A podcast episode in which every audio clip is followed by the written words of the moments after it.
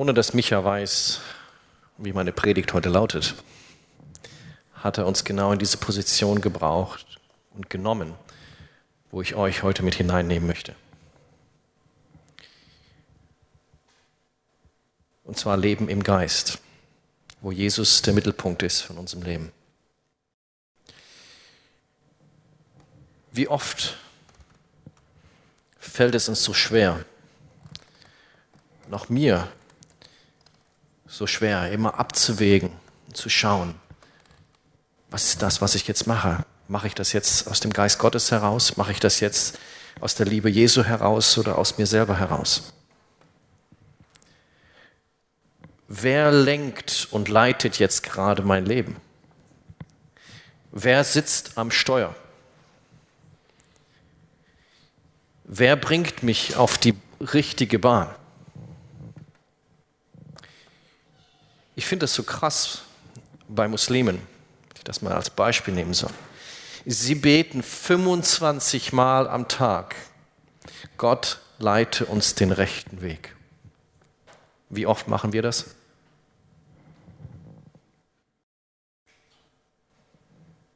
Ich selber nicht so oft.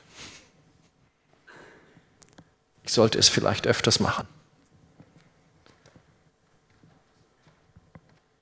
Wie oft erwähnt David in seinem Psalmen genau das Gleiche. Herr, leite mich den geraden Weg. Herr, leite mich den rechten Weg. Lass mich nicht wegkommen. Lass mich an deinem Wort bleiben. Lass mich an deiner Nähe bleiben. Lass mich vor deinem Thron bleiben. David ist voll von dem. Und er wird bezeichnet als Freund Gottes. Als jemand, der bei ihm dran ist. Die Schwierigkeit, die wir haben als Mensch, dass in uns eine andere Natur auch ist. Als Gott uns gemacht hat, lesen wir in 1. Mose 2, Vers 7, da bildete der Herr Gott den Menschen aus Staub vom Erdboden,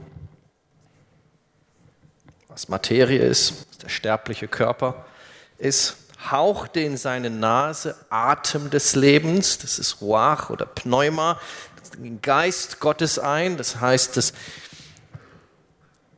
Übernatürliche, Ewige in die Materie rein.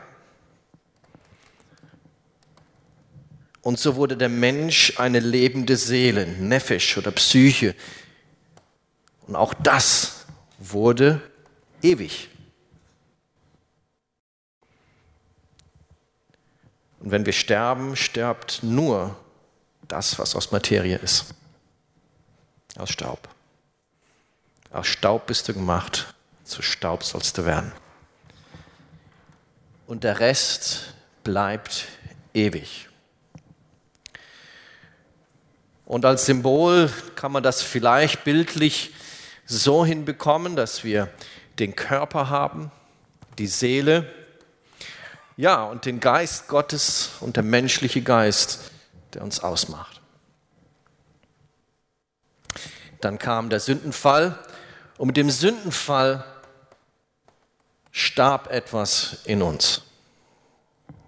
All diese Geschichten kennen wir. Durch einen einzigen Menschen, nämlich durch Adam, ist die Sünde in die Welt gekommen und als Folge davon der Tod. Adams Schuld hatte Folgen für alle Menschen.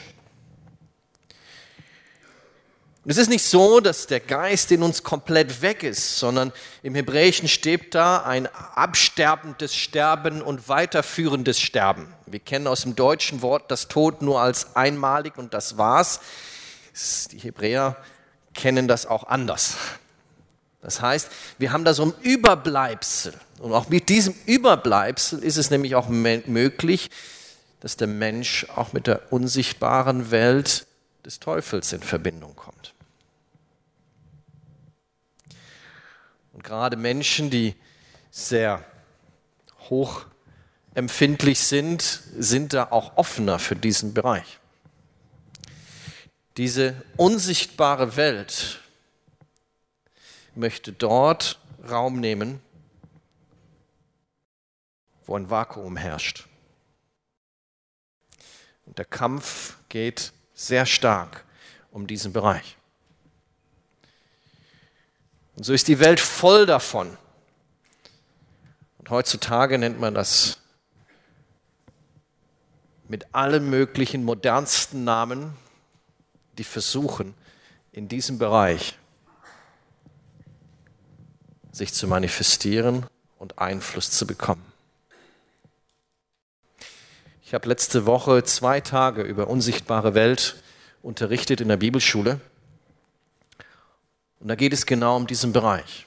Was kann diese unsichtbare Welt? Was für Möglichkeiten hat sie und wie tritt sie auf, um genau in diesen Bereich reinzukommen? Denn das, was Adam damals gemacht hat, war, sich der anderen Seite zu öffnen und zu vertrauen. Und zwar dem Teufel in der Gestalt einer Schlange.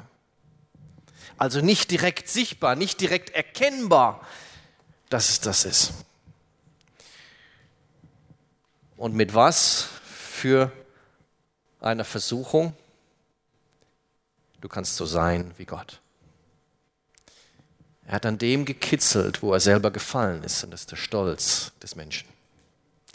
Der Stolz ist die Wurzel des fast jeder Sünde, die wir hier auf der Welt haben. Ich würde sogar sagen, jeder Sünde. Denn in dem Moment, wo wir Sünde begehen, sagen wir, wir brauchen Gott nicht. Wir wollen Gott nicht in diesem Bereich haben. Und die Erbsünde, die dann durch Adam und Eva gekommen ist, ist dann, wenn sie zusammenkommen und das Kind geboren wird, natürlich der Geist fehlt. Das ist tot. Aber dann kam Jesus und er brachte etwas. Und wir, wenn wir leben ohne den Geist, so herrscht bei uns Körper und Seele. Und das nennen wir im biblischen Sinn das Fleisch. Und wir stehen unter dem Einfluss ja, der unsichtbaren Welt auch und dem Fleisch der dann dementsprechend reagiert. Und das Interessante ist, dass die Seele und der Körper, die haben eine Verbindung eingegangen. Das heißt, wenn dem Körper schlecht geht, geht es auch der Seele schlecht. Wenn es der Seele schlecht geht, geht es auch dem Körper schlecht. wenn die Seele etwas nicht will, dann muss der Körper es ausführen. Und wenn der Körper etwas nicht will, spürt die Seele. Das heißt, die haben irgendwie wie eine Verbindung eingegangen und sie können sich einander ähm, stärken so, sogar. Und als Jesus gekommen ist, hat er genau das geschafft, und zwar den Geist Gottes in sich herrschen zu lassen. Und das sind dann die Auswirkungen, die wir sehen. Sein Verhalten nach außen, wie er mit Menschen umgegangen ist, haben wir, sagt die Bibel, er war sündlos, weil er es schaffte, den Geist Gottes in sich regieren zu lassen, anstatt das Fleisch und die Seele. Jesus war ein Mensch, so wie du und ich. Aber er schaffte es, sündlos zu sein. Und wenn wir jetzt gläubig geworden sind, so sind wir eine neue Schöpfung geworden. Das heißt, das Alte ist vergangen und was Neues. Das heißt, der Geist Gottes ist in uns hineingekommen und das, was tot war, wurde wieder lebendig und etwas Neues hat angefangen. dann kommt es darauf an, wie gehen wir damit um. Und jetzt möchte ich ein Anspiel mit euch machen. Und zwar brauche ich drei Freiwillige mit ihrem Stuhl. Macht ihr das mit? Da traut ihr euch nicht? Meine Güte. Der Matthias, komm. Impro-Theater kann der gut. Herr Jona, gut. Nimm dir irgendeinen Stuhl mit nach oben. Und noch jemand. Oh Leute, meine Güte. Nermin kommt noch, sehr gut.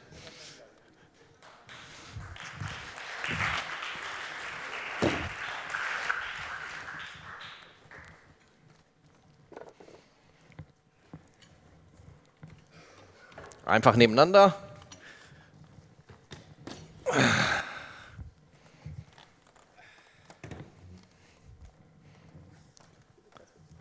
Coole Perspektive hier oben, ne? So sieht das also aus. So. Wir haben den Geist Gottes und unseren Geist. Wir haben die Seele.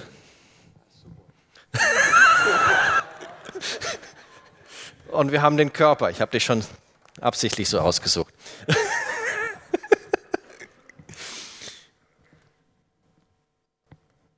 Wenn der Geist Gottes auf uns trifft, macht er genau das hier lebendig. Und er lebt wieder. Die Schwierigkeit ist, kannst du nach hinten gehen? Mit dem Stuhl? Die Schwierigkeit ist, dass er oft nur noch sehr klein ist und noch keine großartigen Einfluss in unserem Leben hat.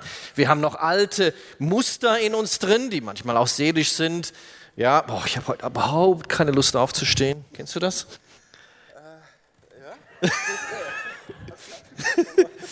Boah, meine Frau, die war wieder so heftig heute Morgen drauf. Kennt ihr das auch? Also ich kenne es. Und der Körper sagt, boah Leute, ich habe gestern so viel gemacht. Ich habe einfach keine Lust. Kennt ihr das? Und er hier ist noch sehr leise. Was würde er denn sagen?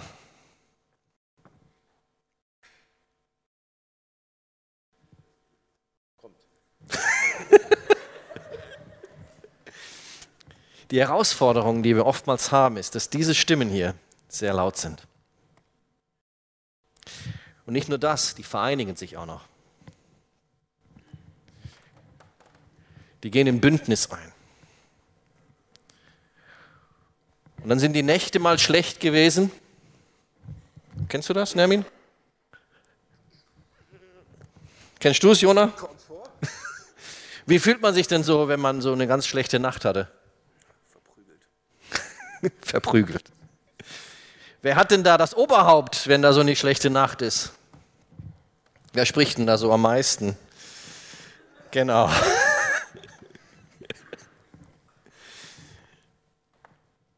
Was sagt denn die Seele morgens?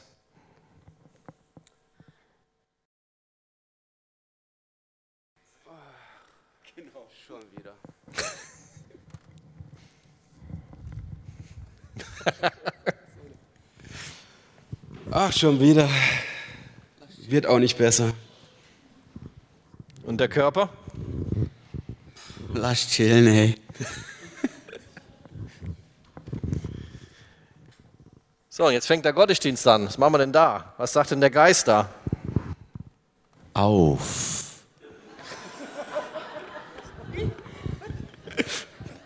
Und die Seele? Ja, eigentlich wäre es nicht schlecht, aber. Und der Körper? War doch so ein schlimmer Tag gestern, komm. Pff, gibt noch Sonntage. So, dann haben wir die Herausforderung, ne? Kennt das irgendjemand von euch? Ah, nur zwei, drei Leute, ey. Meine Güte, ey. Also, ich kenn's.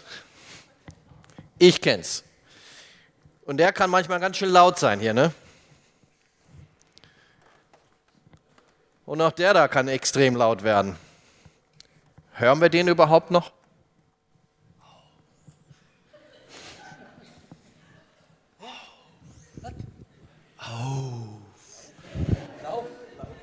Auf, auf, auf.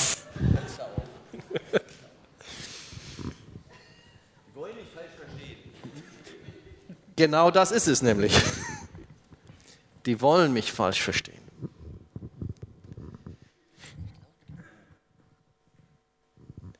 Und er ist ziemlich leise oftmals. Wisst ihr, der Geist Gottes drängt sich nicht auf, aber die beiden, weil die ein Bündnis eingegangen sind, die drängen sich auf. Tagtäglich. Und Paulus wusste das auch.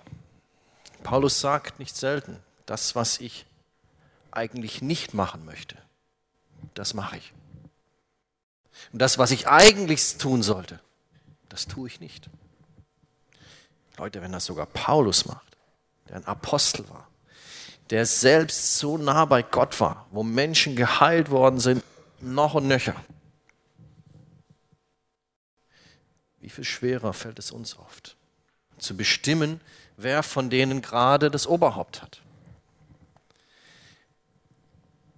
Die Herausforderung, die wir hier haben, ist es, dass wir gläubig sein können und die beiden immer noch am Steuer sitzen. Das ist absolut möglich. Wir sind eigentlich versetzt in das Reich Gottes. Wir sind versetzt in das Reich Gottes. Und das sollte eigentlich schon längst gekreuzigt sein hier. Und doch kommen sie immer wieder runter vom Kreuz. Und deswegen sagt Jesus täglich. Täglich. Nur wie bekommen wir denn jetzt den hier ans Steuer?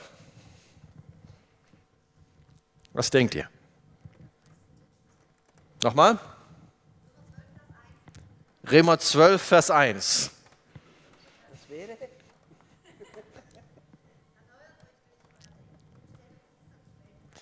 Genau. Erneuert euch durch euer Denken, durch das Wasserbad des Wortes. Erneuert euer Denken durch das Wasserbad des Wortes. Was haben wir denn vorhin gemacht, als wir Lobpreis gemacht haben? Im Lobpreis haben wir zu uns selber gesprochen, was die Wahrheiten Gottes sind. Und das ist genau das, was Römer 12, Vers 1 meint. Im Grunde genommen lassen wir dann ihn hier vorgehen. Darf ich vorgehen? Und er spricht zur Seele. Jesus ist der Mittelpunkt. Du darfst reden. Jesus ist der Mittelpunkt. Amen.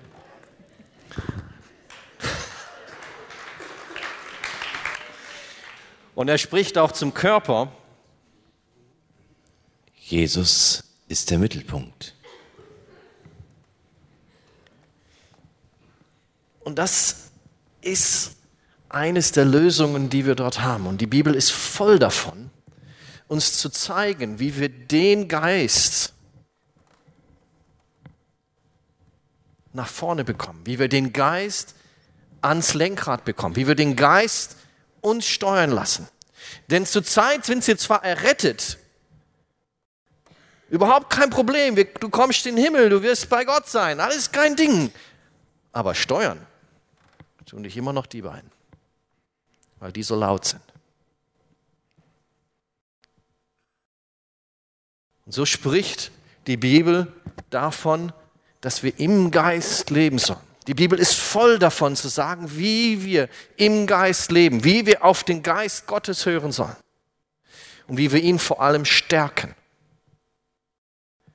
Die beiden, die ernähren sich gern von selber. Und zwar sehr schnell. Die zu stärken ist überhaupt kein Problem im alltäglichen Leben. Wir bekommen so viele Eindrücke auf uns zu, die alles die Seele und den Körper anspricht. Vor allem auch, sorry, wenn ich das sage, durch die sozialen Medien, die sehr darauf anspielen, die Seele anzusprechen, Emotionen auszulösen, in Bereiche hineinzukommen, die nicht göttlich sind. Übrigens, Musik ist die Sprache der Seele.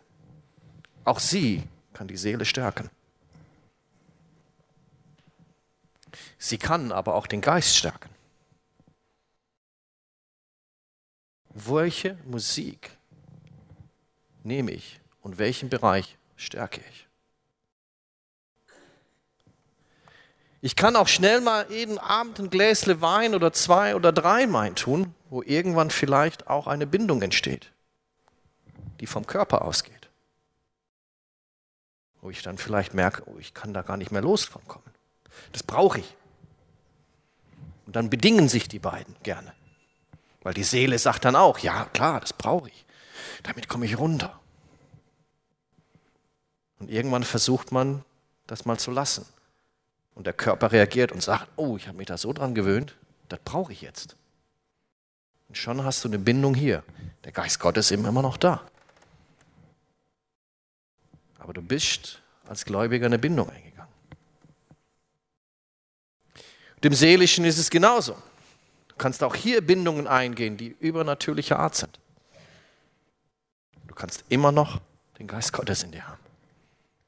Aber er sitzt nicht auf dem Thron.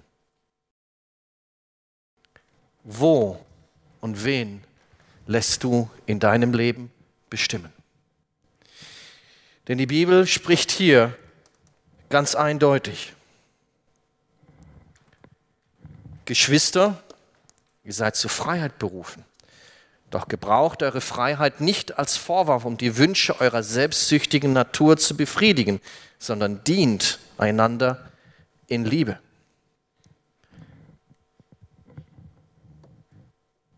Denn wenn diese beiden auf dem Thron sitzen, dann kommt das raus. Dann ist das das Ergebnis. Feindseligkeit, Neid, Trunkenheit, also ich spreche das nicht alles über euch aus, ja, Jungs?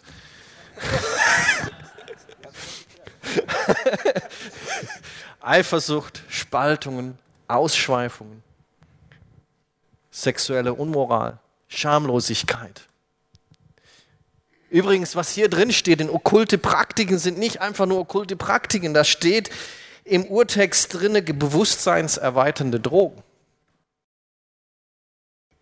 die dafür genommen werden, um okkulte Praktiken reinzukommen. Der Neid, die Rechthaberei, all das hat dann natürliche Auswirkungen darauf.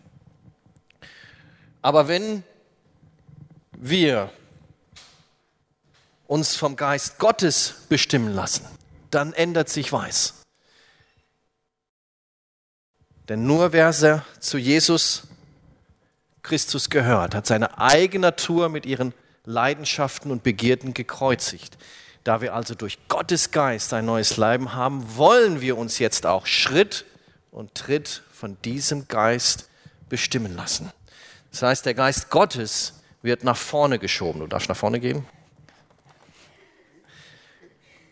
Und durchbricht sozusagen auch das Ganze. Und kommt nach vorne und wird hier zum Chef. Und dieser Chef kann jetzt bestimmen, wie die Seele und der Körper Einfluss auf deinem Leben haben. Denn wir sollen den Geist unser Verhalten bestimmen lassen. Also lasst den Geist Gottes euer Verhalten bestimmen, denn dann werdet ihr nicht mehr den Begierden eurer eigenen Natur nachgeben. Und das ist das Wichtige, dass wir diesen Geist stärken. Und dieser Geist kann gestärkt werden, indem wir folgende Schritte machen. Und ihr seht, ich habe schon wieder einen Schreibfehler drin. Stärke den Geist Gottes in dir. Und zwar ist es, dass er Beziehung zum Vater hat. Dass dein Geist eine Beziehung zu Jesus aufrechterhalten. Zu einer Beziehung gehört Zeit. Zu einer Beziehung gehört Kommunikation. Zu einer Beziehung heißt es aber auch, dass Gottes Wort ist. Römer 12, Vers 1. Zu einer Beziehung heißt es auch, seine Nähe zu suchen. Zu einer Beziehung heißt es auch, in die Anbetung reinzukommen. Mit Anbetung stärkst du deinen Geist, dass er stärker wird und von dem Rückfahren, von dem hinteren Draufsitzen im Auto sozusagen ans Steuer kommt. Und aber auch ein zweiter Punkt, und das sagt die Bibel auch, Beziehung zu christlichen Geschwistern. Gemeinsamer Austausch, auch Schulternreiben gehört dazu. Und ganz wichtig, das Umsetzen der Wahrheiten Gottes. Nicht nur das Lesen, sondern das Umsetzen, das ins Leben hineinbringen, den Glauben praktisch werden zu lassen. Und als letztes auch zu wissen, wer du in Christus bist. Wer du in Christus bist. Das sind die Punkte, die wir in unserem Leben hineinbringen lassen sollen, wo wir Gott nach vorne bringen, wo wir den Geist Gottes stärken, wie auch hier, sodass nicht mehr der Seele und der Körper uns bestimmen, sondern dass der Geist Gottes unser Leben bestimmt. Lasst uns doch einfach auch in den nächsten Wochen, in den nächsten Zeit immer wieder in uns gehen und zu sagen, wer ist gerade am Steuer? Das, was ich gerade aussprechen will, das, was ich gerade tun möchte, kommt das aus der Seele? Kommt das aus dem Körper? Oder ist es der Geist Gottes, der meinen Geist stärkt, das auszusprechen, was aus ihm kommt? Wie oft frage ich mich selber in den letzten Tagen und Wochen, das, was ich gerade denke, das, was ich auch in meinen Gedanken zulasse, das, was ich gerade aussprechen will. Wer hat gerade Einfluss? Wer sitzt am Steuer? Wer bestimmt gerade mein Leben? Lass uns Jesus Nachfolger sein, wo der Geist Gottes vorne sitzt, wo der Geist Gottes am Steuer sitzt, wo Jesus der Mittelpunkt in unserem Leben ist, wo er derjenige ist, der unser Leben bestimmt. Und wenn du oder so, der du noch nie davon gehört hast, dass Jesus dein Leben bestimmen kann, dann komm doch nachher einfach auf mich zu, auf einen unserer Mitarbeiter. Und dann möchten wir dich genau da reinnehmen. Oder wenn du sagst, hey, ich habe in meinem Leben in letzter Zeit vor allem den Seele und die Körper sprechen lassen. Mach eine Umkehr. Mach einen Schritt. Lass den Geist Gottes dein Leben bestimmen. Lass genau das rauskommen, was in Galater 5 steht. Die Früchte des Geistes werden dann nämlich automatisch sichtbar. Da brauchst du gar nicht viel für tun. Die werden automatisch sichtbar, wenn der Geist Gottes bei dir am Steuer sitzt.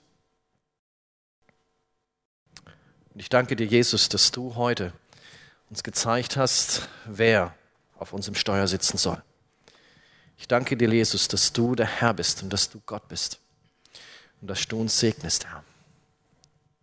Dass du uns hilfst, in deinen Geist, in die geistlichen Sphären, in deine Beziehung immer weiter reinzukommen. Und lass, helf uns, unseren Geist zu stärken durch den Geist Gottes, Herr. Dass er bestimmt, was in unserem Leben ist, Herr.